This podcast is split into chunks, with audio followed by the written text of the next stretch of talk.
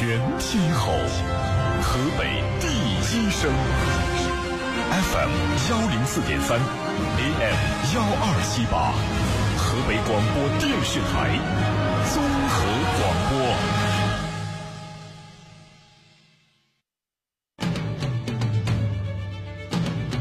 您现在收听的是《天天天下》，天天天下，知天下，为明天。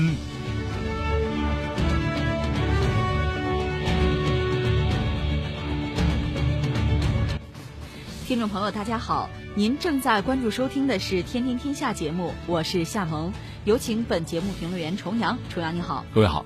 我们节目的收听方式，除了传统收听方式之外，您还可以手机打开蜻蜓 FM 在线收听。那接下来我们关注一下今天节目的主要内容。最新举措，我国将建立国家技术安全管理清单制度，前景光明。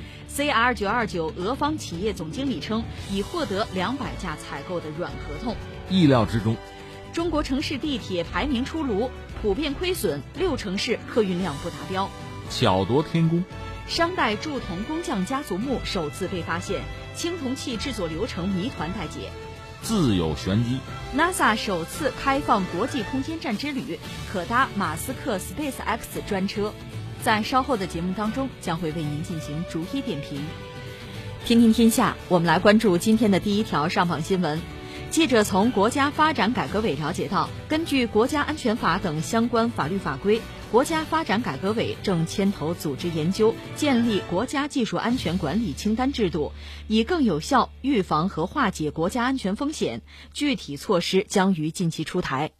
有句话是怎么说来着？就是字越少越重要吧。嗯，这条新闻确实非常引人关注。当然，一些具体的细节还没有透露，相信最近很快就会有。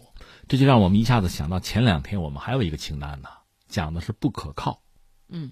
呃，这个和那个，我想确实有某种内在的逻辑上的联系，而且彼此会有呼应。其实关于那个不可靠的清单呢，我们仔细考虑起来，以前我们也没有特别明晰的一个标准和一个单子哈。这次这个就是，呃，关于技术安全管理方面的清单，就这个制度吧，其实我们扪心自问，也没有一个特别系统的。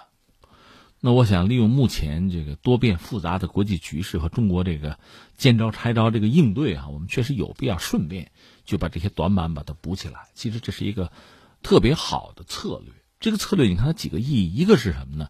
那就是刚才我们讲见招拆招，针锋相对。在这个世界上，有人愿意跟我们打打贸易战，有人愿意跟我们掰掰腕子，那我们就拿出相应的策略、相应的筹码来，相应的对策，这是一个。另外呢，就是你要放眼长远。就是类似这样的清单，它绝不只是瞄准着一城一地的得失，它实际上还是要放眼未来。那我们中华民族伟大复兴，就我们每个中国人，每个呃中国的公民，其实心里边是有数的。那么前进的道路不太可能是一帆风顺的，也许在最后惊险的一跃的时候，会遇到这样那样的麻烦，所以我们必须要未雨绸缪。所以，一方面呢，我们现在遇到了一些一些问题、一些挑战，我们应对；与此同时呢，我们要对我们未来的道路有充分的考量，我们要有足够的准备。这个准备，心理上的是一方面的，那技术上的一方面，另外制度设计上也是一方面的，包括这个清单的建设，这都是很重要的组成部分。嗯。另外呢，就是我们也知道，在今天世界上，这个实际上涉及到相当多的经济体、相当多的角色，应该说是。算是彼此互动、彼此影响。那这里边呢，就是每个角色是根据自己对利益的考量、对局面的判断，可能要做出自己的某种选择。这些选择对我们来讲，有的是与我有利的，有的是与我无关的。那么还有一些可能与我就不利。所以我们及早的在这方面有一些准备，哪怕制度上的准备哈，我觉得对那些想落井下石的呀，呃，想什么起哄下秧子的呀，也不失为一个威慑吧。我觉得这个意义我们也要看到。那涉及到技术领域呢，确实就让人感慨很多了。这方面我们中国吃亏吃的是很多的呀。势举两例吧，就是当年这个和我们中国无关啊。呃，你比如说镜子，大家知道这个，今天我们一说照镜子，这是谁家没有镜子呀？但是曾经，你比如我们中国是铜镜，对吧？那么西方世界曾经有一个制镜的技术，这个我记得后来是被威尼斯给掌控了，是一个秘密的制镜的技术。有了这个技术之后，他的镜子比别人谁都做得好，在市场上卖高价。威尼斯它是一个城市嘛，一个商贸城市，所以实际上它就挣了大钱，盆满钵满的挣钱。那当然就引起很多人的这个嫉妒啊、眼红。你比如法国什么的，就千方百计想得到这个技术。你看，围绕着技术，因为有了技术，就有了利益，就有了市场，甚至就影响到国家的兴衰啊。那威尼斯方面就保守这个秘密，他就把所有的致敬的工匠啊，他是集中在一个岛上，重兵看守，就是技术是保密的，然后就是产品运出来，就是卖高价，我的东西就是好。整个这个技术领先，大概我记得有三百年之久，最后还是被破了。嗯，这个局被破了。其实很简单，是吧？嗯，据说就是这个水银加工 加热的时候搅拌啊，就是就涂的就匀，在玻璃上涂的匀，就这么一个事情。哎，那你不知道啊？我知道啊。那你要试的话，你得试到猴年哪月去啊？那结果我做成了，我赚了钱了。但是这个技术一旦丧失了，呃，当然说这个对普天之下的女生可能是个好消息，对吧？这个镜子可以人人都有。但是对于这个城邦就威尼斯来讲，那也许就是灭顶之灾，再也挣不到这个钱了。他以前整个这个，他也算一个小国家吧，一个一个一个邦吧，一个城市吧，本来是靠这个生存的。如果这个没有的话，那他必须另谋生存之道，否则的话，恐怕就要退出历史舞台了。嗯，类似这样的故事，刚才我们讲中国吃了很多亏，和大家讲过没有？就是茶叶，就拿茶叶说事儿，茶叶只有中国有啊。当年英国人要喝茶，得喝葡萄牙的二手茶，就是从澳门那边运过去，到葡萄牙再卖到这个英国。那就很贵了，实际上涉及到茶叶的故事就很多。你比如，美国，美国独立战争从英国手里摆脱出来，最早不是是三个殖民地嘛？说到底还有茶叶一份功劳，我们加个引号。波士顿清茶事件倒的就是中国的绿茶，而且当时英国人对北美那个殖民地征税，卖茶叶是要交税的，喝茶还是要交税的，所以最后就闹起独立战争来了。放在那边不说，英国人因为爱喝茶。红茶，你喝茶你不得用中国的瓷器吗？英国也没有高岭土，它也没有相应的茶具，就得进口中国的，那就非常昂贵了。作为皇室还可以考虑，那作为其他人呢？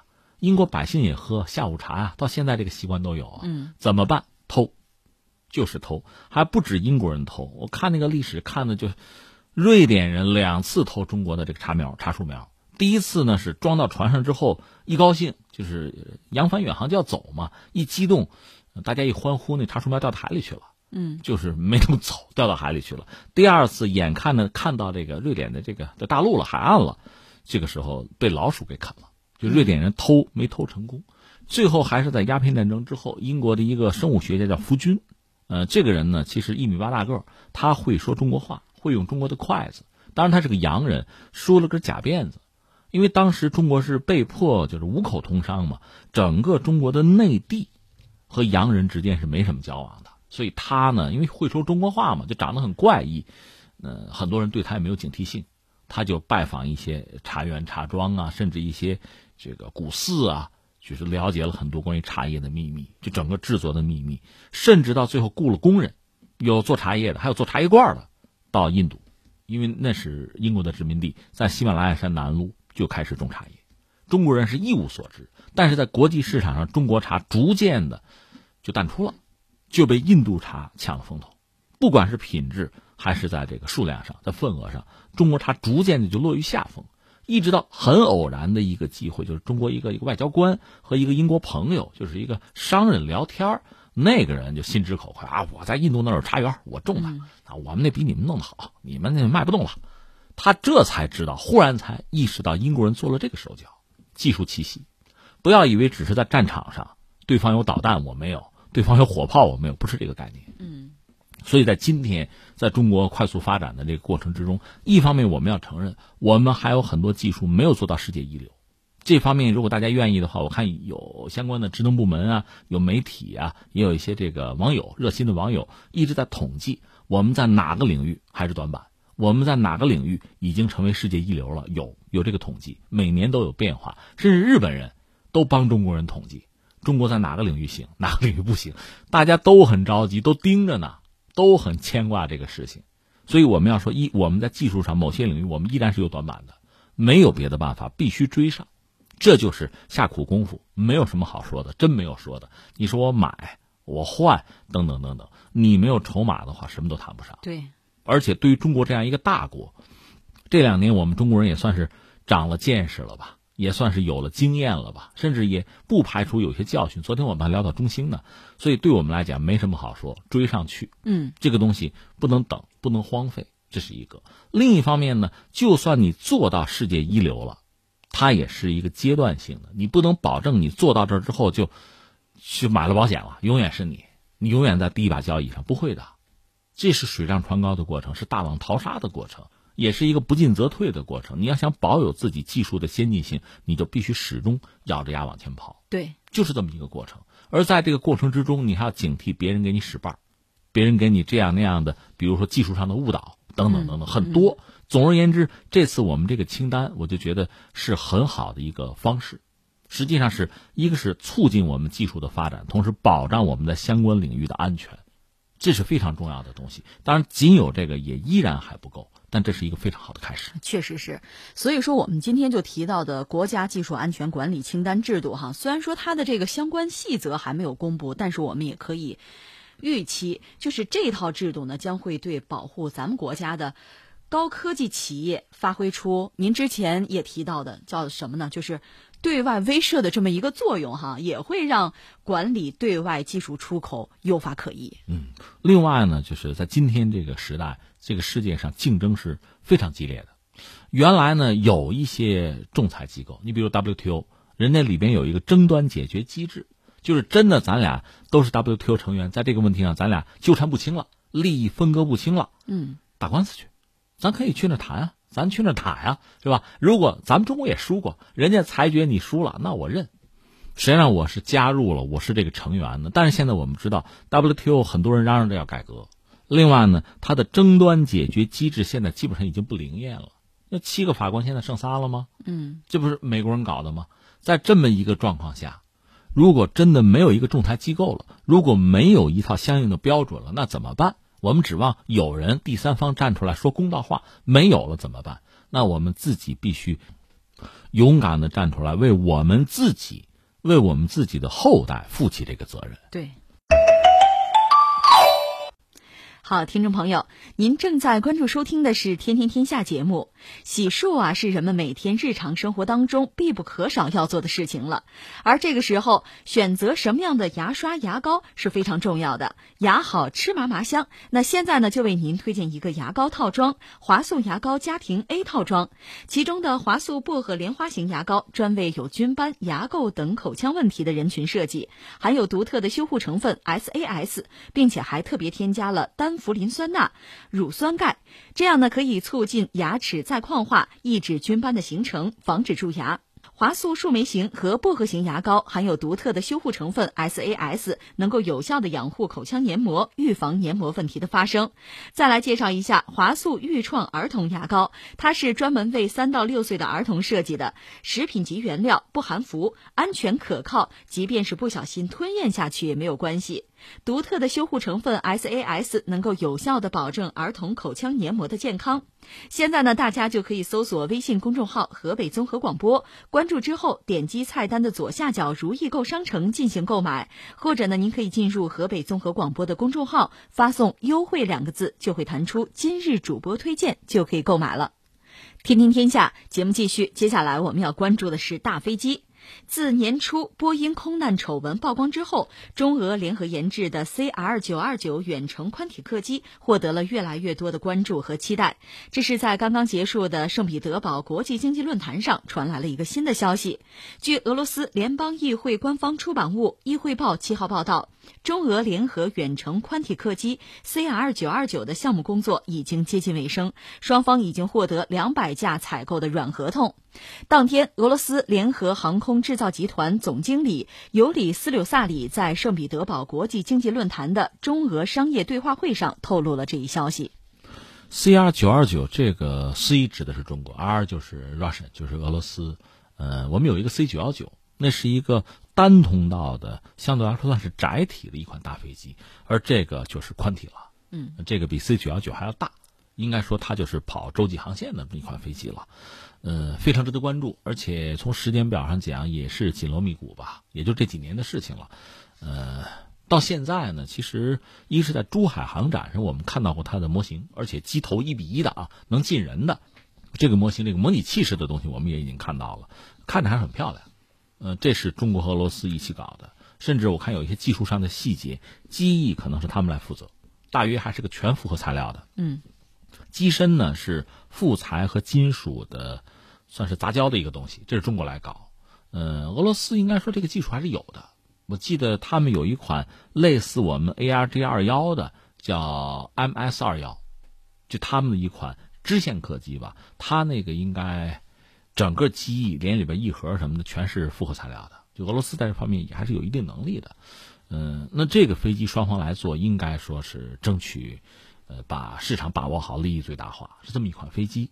呃，说到这儿，先把这个飞机介绍一下哈。因为 C 九幺九我们知道，中国是商飞搞的，全球采购，就等于说这个飞机上有很多的子系统零部件都是在全球范围内所谓买的是货架商品。嗯嗯，我们以前多次分析过，这个好处在哪儿呢？因为我们这是真正要把一款大飞机做出来，而且推向国际市场。如果纯粹是中国造，都是中国的，这个我觉得我们没有问题，能做出来。关键在于你能不能就是说服这些客户买你的东西，因为你刚开始用，就算它绝对安全，也只能拿时间就砸时间进去才能证明这一点。你中国的机队，你先飞吧，飞个十年八年的，我一看安全不摔飞机，我再买，那就来不及了。所以最简单的市场策略是什么呢？就是我好多东西子系统就是很成熟的，甚至就是欧美公司的，那么它等于说可以间接的也印证我这个飞机的系统安全性。通过这个方式，能够尽快的把飞机做出来，并且推向市场。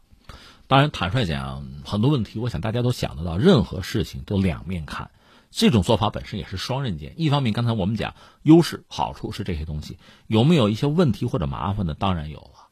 整个这个很多子系统，你都是从外边包出去的啊，包出去如果有一家给你做不出来，就会拖延你整个的进程。嗯，这你说了不算。对。那你说他赔钱，他赔钱你也做不出来慢呢，所以这个对我们来讲是是关键的，是个问题。实际上，C 九幺九从就立项到现在，我们看它这个规划、这个计划是有推迟的，这是一个。再有一个是什么呢？容易被卡脖子嘛。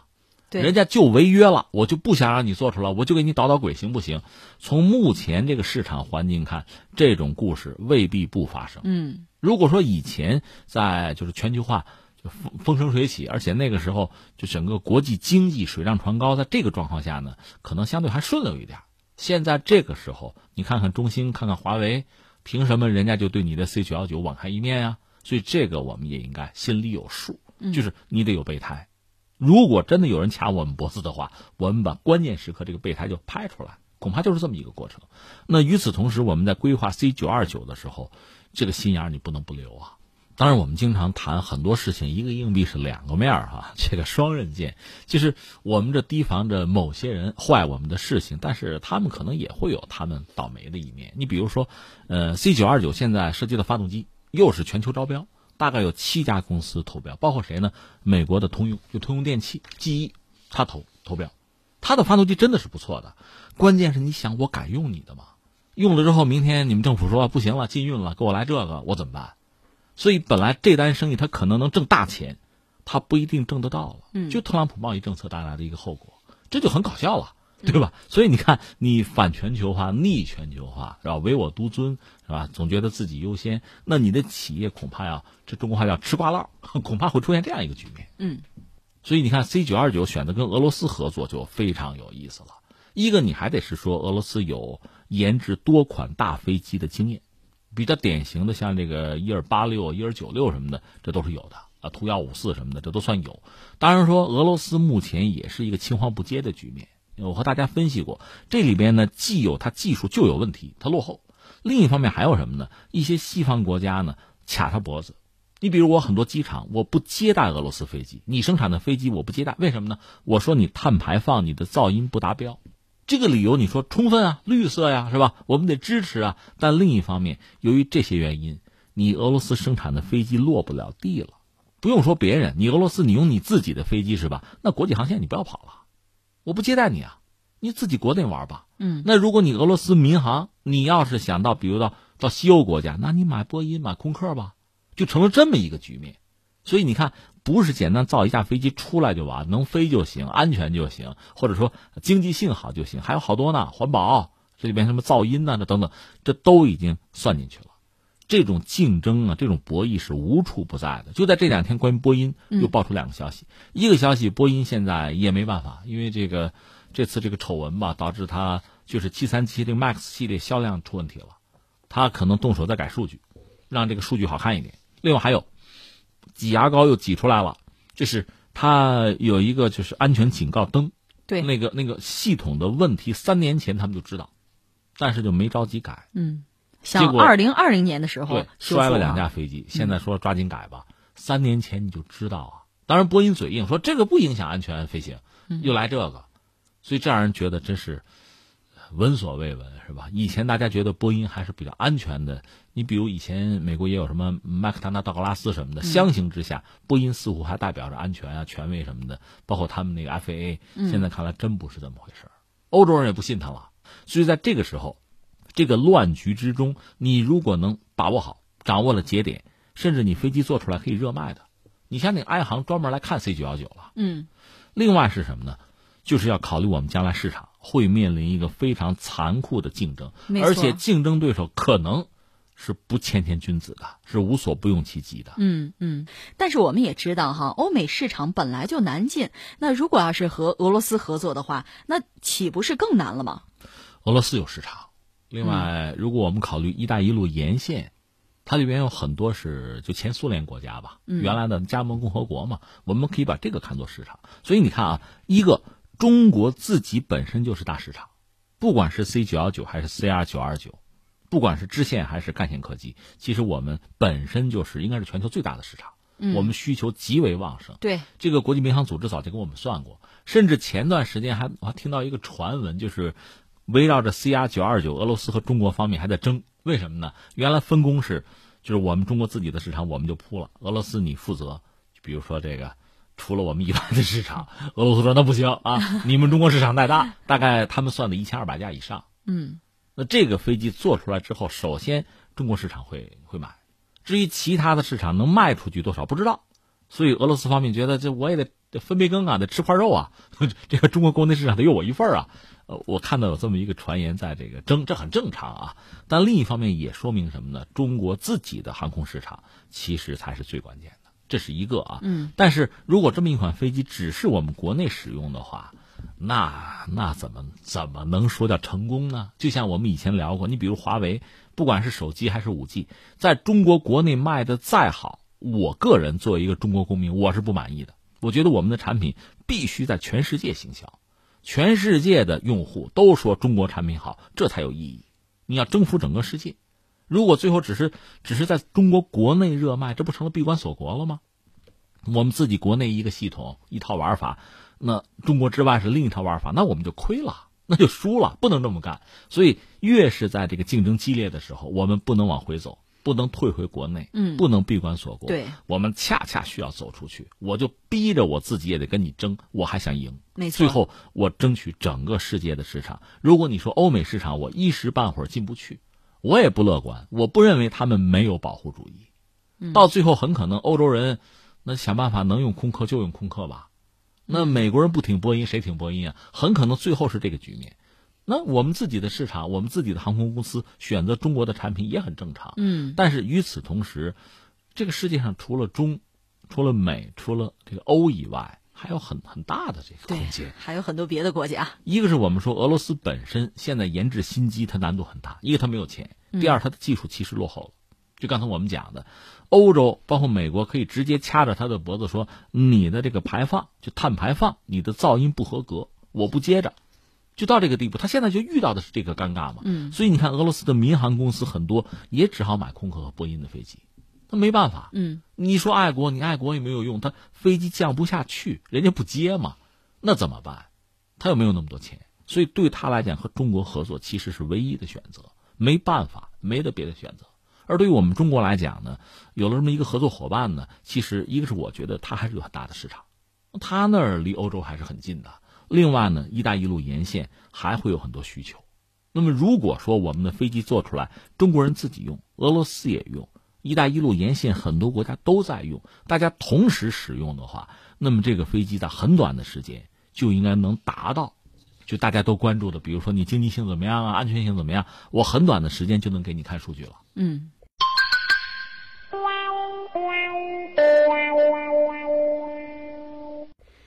听听天下，接下来我们再来说说地铁。截至上世纪末，我国只有少数一线城市开通了地铁。进入二十一世纪，随着中国经济发展基础的稳固，三十多个城市先后迈入地铁时代。对民众来说，地铁已经不再是新鲜事儿了。截至到今年的六月六号，在已开通地铁的三十三座城市当中，有十三座城市的地铁运营里程超过一百公里。其中，上海以六百六十九公里的运营里程排行第一，其次，北京以六百一十七公里的里程数位列第二，广州则以四百七十三公里的里程数位列第三。二零一八年，三十多座城市共花了超过六千亿元修建包括地铁在内的城市轨道交通，但是只有少数。数城市的城轨运营实现了收支平衡。对二十八个城市的不完全统计显示，二零一八年仅杭州、青岛、深圳、北京等四座城市实现收支平衡，其余二十四座城市都在亏本运营。二零一八年运营收支比仅为百分之七十八，但是比二零一七年收窄八个百分点。从整体上看，城市轨道运营入不敷出仍然是普遍的情况，而地铁作为城市轨道交通的主力，也难以幸免。有数据显示，不少城市的地铁客运强度仍然达不到最低标准。就咱们省会石家庄来说，地铁的日均客运量为二十五点七万人。就是你这句话来说，据我所知，我们算达标的。我们刚才讲三十三个城市有地铁，呃，如果你说不达标的有六个，我们是倒数第七个，我们是达标的，后面六个就没有达标。对，就是等于说是利用的效率不是很高吧。这个我觉得可能也还是和和人的这个出行习惯有关系，和地铁运营的这个还和它这个路径设计，我想是有关系。就是你用着方便不方便嘛？但是我觉得随着这个城市化、城镇化的进程一直到往前走，应该问题不大。嗯，是不是也和这个城市的人口有关啊？呃，将来你流动人口多了，那这个显然就就好一些。嗯嗯，说到底，一个城市的活力不就是人口的流动性要高一些吗？说到地铁呢，我了解不是很多。一个我知道，世界上最早的地铁是英国人搞的，而且英国人搞的挺猛，确实就是在地下这个隧道里啊，用蒸汽火车冒黑烟呢，在地下冒。所以当时搞地铁的时候，大家就担心说这会死人的，会不会中毒啊？有毒的，对 对对。结果用了也就用了，当然现在我们知道就更高级了，对吧？呃，但是修地铁是很贵的。刚才你说这个收支平衡问题吧，这个据我了解哈，一个呢说不清楚。关键在标准，你一说地铁吧，它涉及到两块一块叫建设，建设是非常昂贵的，嗯，还有一块就是运营，运营啊，所以你说这个地铁我做好了之后就开始，就很快能收回投资，这个难度是非常大的。那你说运营的时候我实现收支平衡，这个尚有可能。如果你把投资算进去的话，可能全世界没人已经赚钱了，好像没有。英国赚没赚钱，我没有查到啊，呃，这么一个状况。还有一个说法，这就更可笑，说就是我们啊，大概有三条地铁是挣钱了，北京四号线、机场线，还有上海一号线，剩下的都赔着钱呢，就是说政府贴着钱呢。呃，刚才我们讲主要是什么呢？造地铁太花钱。我这儿有一个数据是美元的啊，说每十五公里地面造价三点三个亿，就是美元。如果是高架呢，六点六个亿。还是说美元啊，地下是十到二十亿美元，这造价很昂贵。嗯，呃，也有说法说一公里大概三到五个亿吧，人民币就是地铁的造价。所以这么说起来的话，那你投资上收回成本难度就很大了。但是呢，话说回来，一个国家也好，就是一个地区啊，一个地方，一个城市，你追求经济社会的发展，你不能单看某一个项目赚钱或者赔钱。另外，明说了吧，如果你这个事情交给一些私企。他可能不愿意干，不能干。那我本来资金就少，你让我干这个，不等我收回投资，我死了，对吧？那是不现实的。那这种事儿只有政府来干，就是国家来干，公家来干，他就是为公众提供一个相对比较便捷而且便宜的、舒适的一个出行选择。其实咱们扪心自问，你说咱们公交车，省会的公交车是不错的，嗯，那到夏天，呃，还开空调，两块钱，嗯，如果咱们真要说起来，两块钱其实他还亏呢。你问他，他还他是有公益性质在里面的，他等于有公益性质在里边，所以你说他赔不赔钱，他肯定是赔的。但是赔钱你也得干，嗯，这就是公益的特点。对，另外话又说回来了，就是修地铁本身是，呃，很花钱的，或者是亏本的。但是我觉得这个地铁沿线或者是它的周围的经济可以拉动上去，比如说商圈啊，或者是房地产。实际上是两点，一个是什么呢？因为修了地铁，或者因为公交车运营的比较合理啊，嗯，舒适，最后导致拥堵降低了，城市不那么拥堵了。对，大家都开私家车，都路上堵着，那你觉得这成本就低了？其实成本更高。你算算的话，哪怕公交车赔钱，城市不拥堵了，那也是合算的。嗯，当然也 我们不能说有了公交车就真的不拥堵了啊，它减少拥堵。是民众的出行效率高了。对，再一个就是你说的，它有商圈，有这个概念，就是地铁沿线，嗯，它的房地产是涨价的，就增值的。对，这个钱你要算进去，有商圈，他把这个钱就倒过来了，倒回来了。就像什么呢？你像这个，我开书店，我开书店我赔钱，嗯，我卖本书才挣多少钱啊？但是呢，我还是这个书店，我卖咖啡了，这个他们俗称圈里说叫卖水，就是实际上成本低了嘛。然后你在这可以看书啊，书也卖，咖啡也卖。实际上，咖啡挣的钱比卖书挣钱要多。对。但是我这书店我挺过来了，我活下来了，这不就是个玩法吗？嗯。所以你说单说这一项卖书，你肯定这这这房租你都交不起，水电你都交不起。但是加上咖啡，哎，行了，而且成了我的特色了。地铁也是这个道理。嗯。就事论事儿。不光是地铁，包括公交车，其实恐怕都不挣钱。它也不是为了挣钱才做的。但另一方面呢，做成了之后，市政整个做的这个基础设施建设达标，不光是老百姓，你说我生存的这个质量提高了，你招商引资的环境还好。没错，你这个钱算进去，那可能就赚了。是这么算这个账。当然，不管怎么说，你看到夏天了，嗯，公交车、公交车司机很辛苦。嗯，那我们的地铁相关的，一有地铁。那你想吧，涉及到的人员这个系统啊，就从业者就很多了，很辛苦，应该对他们表示敬意，同时应该配合好人家的工作。另外，说到地铁呀，它确确实实是缓解了咱们城市交通的压力哈，而且呢，呃，也为我们的广大的民众。出行带来的是安全便捷哈，但是呢，这个轨道交通投入如果说太大的话，也不太划算。你比如说，每个城市还是要根据自己城市的这个财力量力而行，循序渐进的。你比如说，有的城市它可能。做这个地下轨道哈，它就不太方便。比如说西安这座城市，它的地下古迹比较多，挖的时候不太好挖哈。另外一些这个土层比较松软的城市也不太适合。呃，另外呢，我觉得有些城市它比如说规模不是特别大，这城市很小，人口呢也是比较少。那么这个时候修地铁，那就真的是不太划算了。流动性的需求没那么大。对我们不是谈就在我们后面六个城市，嗯，等于说不达标，就等于说这个利用率看来不高。对，呃。这个其实也好理解，为什么呢？就是每个城市都有自己发展的诉求和冲动。嗯，那么这个这地铁真的算铁公鸡的，是吧？这个项目又大，投资又多，拉经济，你这确实一时是比较好看的。问题在于，你今年这个任务完成了，这成绩单漂亮，明年怎么办？真到运营起来呢，本来就亏，它如果成了财政的负担的话，那等于说给自己找了麻烦了。所以我倒很同意你那个说法，量力而行。嗯，需要的时候那真得搞，这个还不能等，不别客气。但是不需要的时候，你提前搞出来之后，等于说就是就压在手里了嘛。这个也是非常大的一块儿。嗯，其实也并不是一个特别明智的选择，我是这么理解这个事情。但是总之未来还是乐观的。一个是就从人口流动上讲，应该说从频率上讲，从规模上讲。都应该是在加快，越来越多。所以我想，呃，一个城市的地铁本身作为基础设施建设的一部分，作为这个城市的这个规划呀，包括就是公众的生活舒适便捷的一个一个选项、一个考量吧。嗯，我觉得有地铁可能还是带来了一定的优势，这个要看到。是。天天天下，我们再来关注一下商代铸铜。以后母戊鼎为代表的商代青铜器，因造型优美、纹饰华丽而饱受赞誉。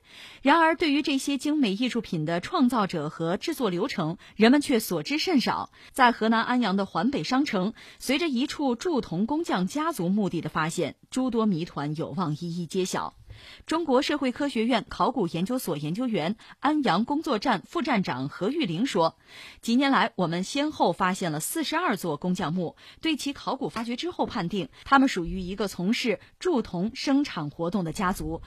这是我国首次明确发现商代青铜工匠家族墓地。”这是一个特别有意思的新闻，我觉得非常值得关注，我也个人非常感兴趣。大家这两天要听我们另一个节目，就是《今天大不同》的，我会讲到一个人，就是林徽因。嗯，呃，因为正好她生日到了嘛，呃，林徽因这两天成了一个网红，是因为有人就用那个 AI 把她的那照片，十六岁照片、少女照片修了一下。嗯，有人说修完了之后看着像个网红，是吧？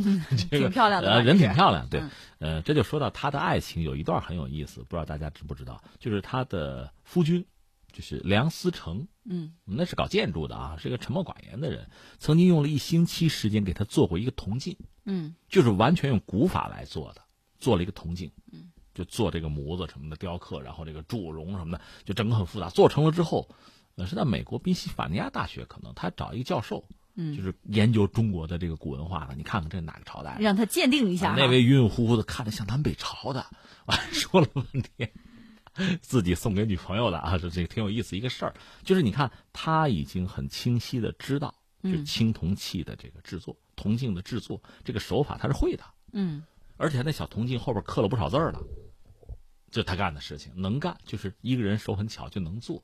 呃，但是你要说到青铜器呢，中国的就是最早的制作这个技艺，这还是非常高超的。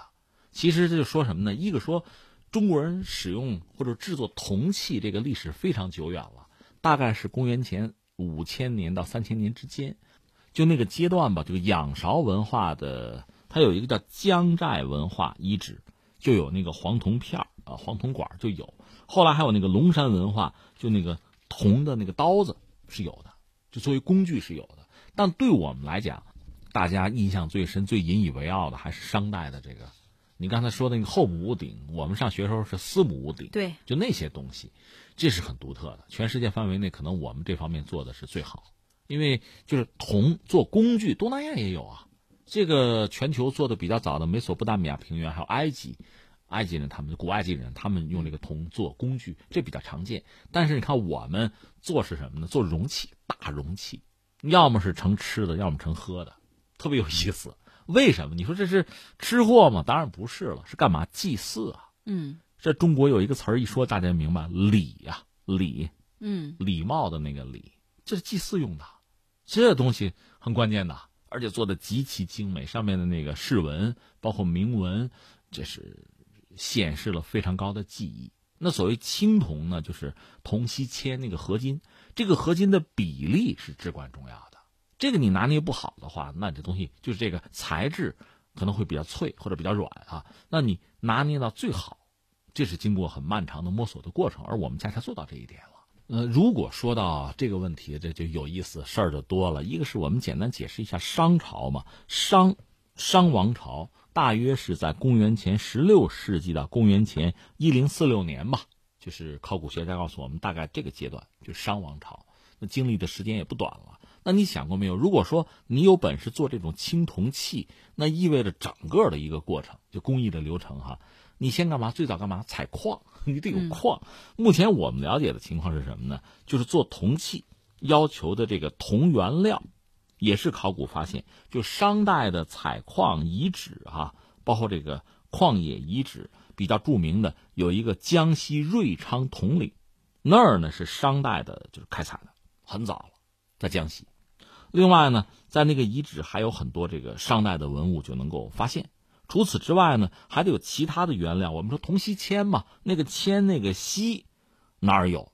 在安阳就有相关的这个遗址，也是你看，就是说商王朝大概就是河南那那块儿嗯那一块儿对吧？包括周边一些地方，所以你看有矿，这是最基本的。有了这个东西，你才可能涉及到下面的一个是工匠人，你看挖到墓了，而且是个家族，那就是世世代代这种手工业、这种技艺、这种能力家传的。对，人家也是成了规模啊，了。对，最后就是等于说他们家都是干这个的，对这一大家子人，呃，几代家族是这个样子，然后就涉及到技术了。一个是代代相传，一个是还要有拓展，还要创新。你刚才讲的这个墓，我大概看了看这个相关的这个报道哈，说里边有一些物事可能就是在做实验，嗯，就是留下来的那些东西，那些物件是作为他们那些匠人在做一些试验，是不是有一些创新哈，在做这个东西。嗯，我看那个图片，就是上面有好多跟模子似的东西。呃，那个应该叫范，嗯就是所谓陶范嘛，就是模子呗。嗯实际上现在有一个词儿叫模范，那个模其实当年就是那个模子那个模嘛，模范就是这么来的。呃，用用陶器吧，就先做出这个模子来，然后融化的那个金属哗往里一倒成型。当然，这我们说容易，真正做起来是非常精细的，因为温度控制也很重要。对对。另外，你看很多这个，你看我们说那个后母屋顶上面那些字，你想这是非常非常精美的。你说一说商王朝，让我们印象最深的就俩事儿，一个事儿是什么呢？我们不说武王伐纣什么的，一个是甲骨文，再一个就是青铜器。太精美了，巧夺天工。而且青铜器还有一个，它除了这个成品以外，它还涉及到这个社会关系、社会交往，它还涉及到这个技术，嗯，也涉及到刚才我们说的这个采矿、冶炼整个这个工艺流程。所有这些东西，它意味着什么呢？就是生产力的进步，包括交往、交流。对，其实也就反映出来当时社会发展的一个状况。对你，比如说我喝酒，喝酒意味着什么？那酿酒，酿酒意味着你有多余的粮食。嗯，你饭都不够吃，酿什么酒嘛，对吧？那死多少人呢？所以就说生产力发展了，你才有酿酒的可能。这是一个例子啊。呃，我们刚才讲青铜呢，涉及到这套东西，就是青铜器。从最早的这个，你得找矿矿石啊，冶炼，整个这个过程，最后出来这个成品，这个技术实际上就是商的这个技术很高超。高超最后呢，我我看到一些研究哈，这个和大家嗯交流探讨吧。一个是什么呢？从黄河流域到长江流域就传播。这个技术的传播、交流啊、发展。另外呢，像这个三星堆，说三星堆里面有一些这个铜器哈，呃，它那个技术可能就是受到了这个我们说商朝的这个技术，就青铜技术的影响，但是它又有它的独特之处，有创新，又不完全一样。所以这里面可能确实有一系列的相互之间的借鉴，就是交往交流带来的发展吧。这对我们今天也是有启发的。你某些国家动不动技术封锁是吧？给你搞这个。你就别发展了，对吧？你要想发展，就是相互之间的交流、创新，这个过程是不能被打断的。嗯。另外就是趁着你这个新闻呢，我也搜了一些青铜器，就是我们古代那些东西，包括技术，看了看，觉得真的是太佩服古人的智慧了。嗯，可以给大家介绍介绍。那今天你，我们我们来个三 D 打印行吧？嗯。你各种奇形怪状东西，我给你打出来，都可以打出来。嗯。那时候哪有这个呀？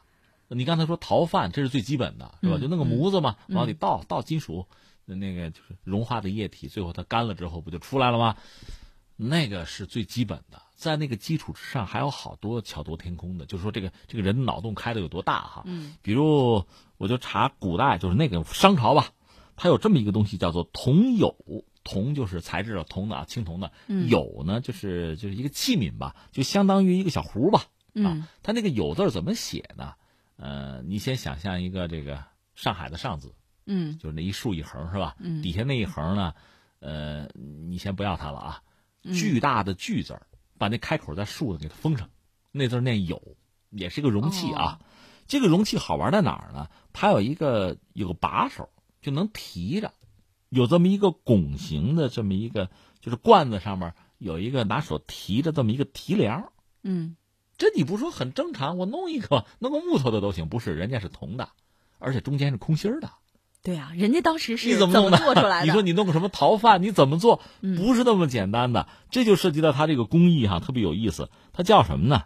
叫做烧尸法。烧就拿火烧，失去的失。烧尸法就他做这个提梁就这么做出来的。而且他不是一次做出来的，他需要把这个工艺哈，把这个流程分一下。你看啊，那个提梁本来像绳子一样。嗯，拿绳子一系，或者弄个其他材质的，人家是铜的，而且还能活动。它这个技术属于二次分分别的分铸铸造的铸二次分铸技术，就是先把这个罐子做好，然后呢，这个罐子上做出两个环来，然后再提一根绳子是吧？把那绳子绑到环上啊，然后把那个绳子用泥巴裹起来。另外，这个泥巴不是把那个绳子糊起来吗？你留个孔啊，然后就可以把这个。里边的绳子烧掉，嗯，烧掉之后，这泥巴里形成一个空腔，对，对吧？有洞啊，然后你往里灌灌这个金属的溶液吧，然后你等吧，冷却成型，呃，都弄好之后，你把外边那个泥，那泥巴的那个再给它去掉模子吧，砸敲了它，这就完了，做成了，很神奇是吧？但你想想也不难是吧？就是慢点，一步一步做出来，能做出来。但是你想，它做出来了，我们现在事后诸葛亮说还能做能做。人家当时设计、人家创意的时候，你人家是怎么想的？你想是怎么做出来的？真是以当时的那种技术哈，真是了不起了，做出这样的东西。所以今天你说我们说什么手机啊、芯片啊、人工智能、高科技啊，这是我们这个时代拿出来的最好的技术和工艺的一个载体。那你说当年不就是这些东西吗？青铜器，也包括可能一些精致的陶器。我们说，如果说就是商人，呃，这个商不是做生意 那个，就是商朝人，他们把自己的文化向周边传播，最早就是河南郑州那块嘛，往周边传播，甚至就往南走。那到了江西，从江西还可以在，就是顺着河呗，呃，溯江而上到成都，整个就中原文明这些东西就就向四下传播。这个传播，你说我不是我，我天天我我身上背着两块文明到处走，肯定不是啊。嗯，那时候你说背书，那也没有纸啊，那碑也是竹简啊。恐怕那个年代就是商朝的时候，竹简也谈不上。那个时候也就是这些产品，青铜器也好啊。陶器也好啊，因为它上面有铭文的，有文字的。这个文字，商朝那个时候更多的可能还是，就是人和天的关系。到了后来周，那甲骨文也好，青铜的铭文也好，就是人和人的关系了，就社会关系了。嗯，那我们汉字逐渐的源远流长，也就发展起来了。整个这个过程，你看，当年我们也有一个青铜时代。在那个青铜时代，文明的传播和青铜器本身的这个制造啊、工艺啊，包括青铜本身，它也是多种金属的合金嘛，嗯，包括很多矿的冶炼啊、开采，就整个这个过程，它就代表着你的文明程度。我们这个确实现在想起来是非常激动人心，非常觉得很自豪、很骄傲的事情。是。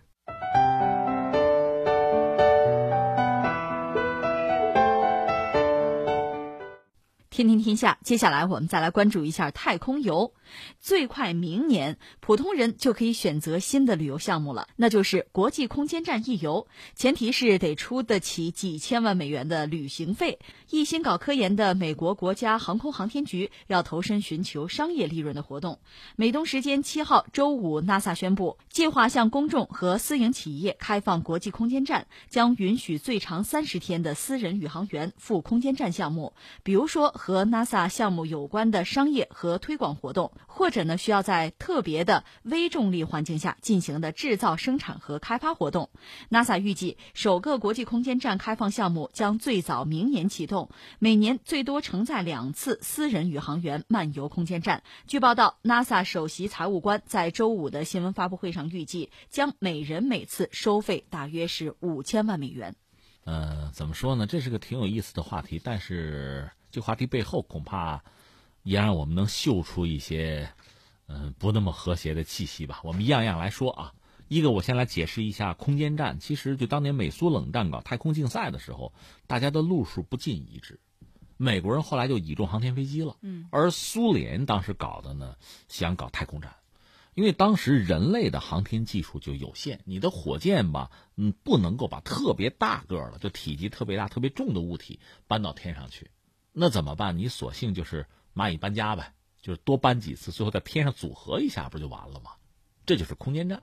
苏联就率先就搞了，美国呢，他当时不是算计搞航天飞机能反复使用省钱，那最后事实证明美国人这这账算错了，也没能特省钱。那苏联搞这个空间站呢，倒确实是一个路数。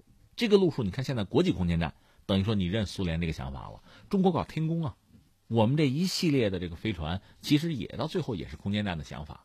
等于说，苏联的这个想法被认为是，就是在目前人类科技的手段水平程度就到这儿的时候，它是个有效的办法。苏联是在什么时候呢？在一九七一年，很早了。一九七一年，咱们是七零年发射的第一颗卫星嘛，四月二十四号，它正好是咱们一年以后。一九七一年的四月十九号，它发射了地球上就人类吧第一个空间站，就是叫礼炮一号。它这一系列，咱们叫天宫嘛，一二三，它叫礼炮一二三这么排的。礼炮一号空间站呢，装了一些实验设备，什么照相机什么的都有。另外，它还有联盟号，联盟号是载人飞船，就像这个运输车一样呗。那他们在天上交汇就对接之后呢，不就可以形成一个就是宇航员的一个居住舱呗？容积呢是一百立方米，那就可以住六个人。那当然每个人就很紧巴了，对吧？可以有六个人。这是一九七一年的事儿，呃，礼炮一号上天之后，在天上一待就待了六个月，呃，它和联盟飞船里边联盟十号、联盟十一号都对接过，就组成一个轨道联合体。呃，当时他们那个飞船是各带三个人吧，在空间站待了就是二十三天。但是发生一个悲剧是什么呢？那个联盟十一号在返回地球的时候出事儿了。那个飞船里有三个人，结果这个漏气减压，这三个人就遇难了。嗯，但是这是联盟的事儿啊。我们说它这个等于说太空的这个空间站礼炮是没有问题的。由此开始呢，就礼炮一二三四五六七，一共是有七个礼炮号空间站，就是逐步的就发射了吧。最后一个是礼炮七号，是一九九一年呃坠落到地球的。放弃了，因为它有寿命的，这是礼炮系列吧。另外就是苏联搞了一个和平号空间站，那是一九八六年二月二十号发射入轨。这个和平号应该说是苏联就集大成者吧，搞得最好最大的，也对人类来讲都是一个非常大的一个阶段性的一个成果吧。它那个空间站叫阶梯型圆柱体，长度在十三米以上吧，直径四米二，重是二十多吨吧。它的轨道高度三百到四百公里，就是长久型的一个，就人可以长期在上面待着的一个空间站。所以你看，苏联时代在这方面积累了大量的经验。和平号是个基本舱，它可以和很多，比如什么货运飞船、载人飞船就可以对接。你看我们这个天宫也是这么设计的，将来可能就是个十字架式的一个东西，就咵可以往上接，在上面有一个类似万向节的一个一个球头吧，可以往上插，就形成一个在天上。越来越大的一个综合体，嗯，就挺有意思。你想想，这还是挺让人心驰神往的。我们讲就是这苏联的成果吧。那个和平号其实最后也是因为老化，达到设计寿命，那么苏联又解体了，俄罗斯这个钱续不上了，说到底，最后也让他就坠落，就坠落在南太平洋了。嗯，也很遗憾，但是也没有办法，寿命也到了。然后就说这个国际空间站呢，是多个国家吧。六个太空机构联合推进的一个国际项目。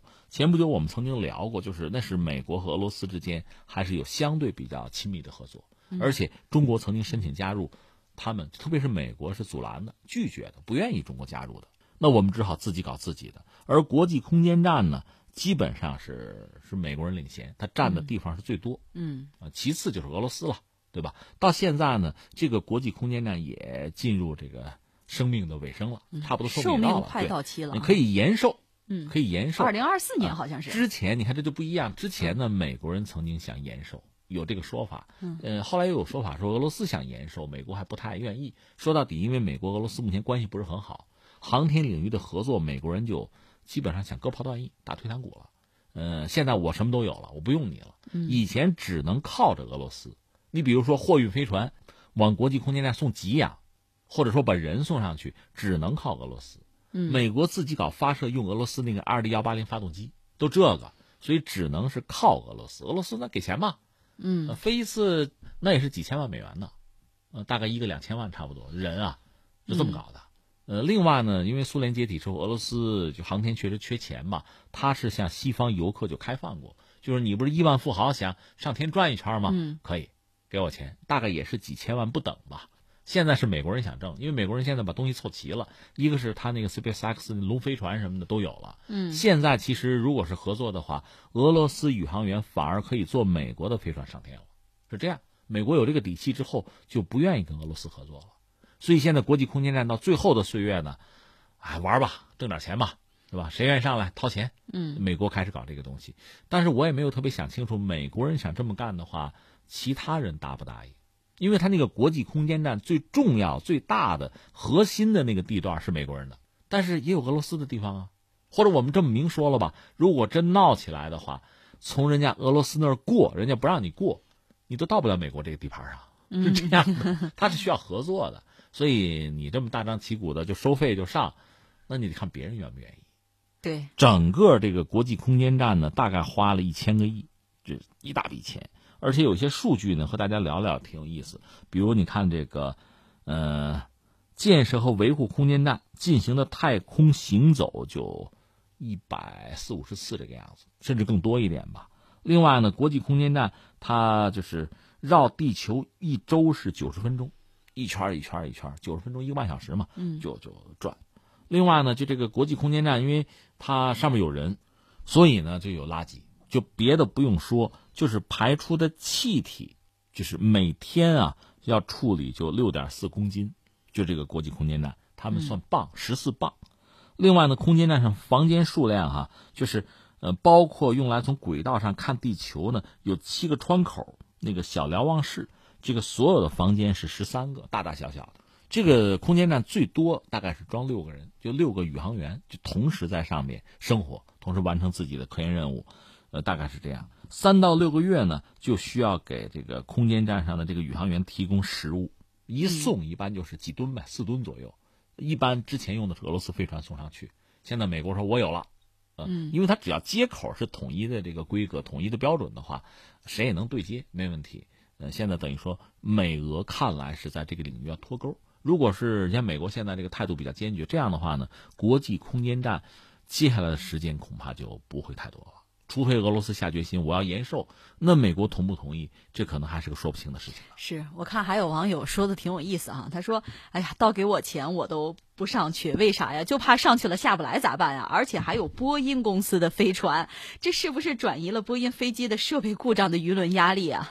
啊，这个我觉得倒不必这么说，因为波音是一个大企业。嗯，呃，我们之前聊过，在马斯克之前，就那个 SpaceX 之前呢，美国国内它有一个发射联盟，嗯，就包括洛克希德马丁啊、波音什么的这些大公司，他们垄断了美国的发射任务。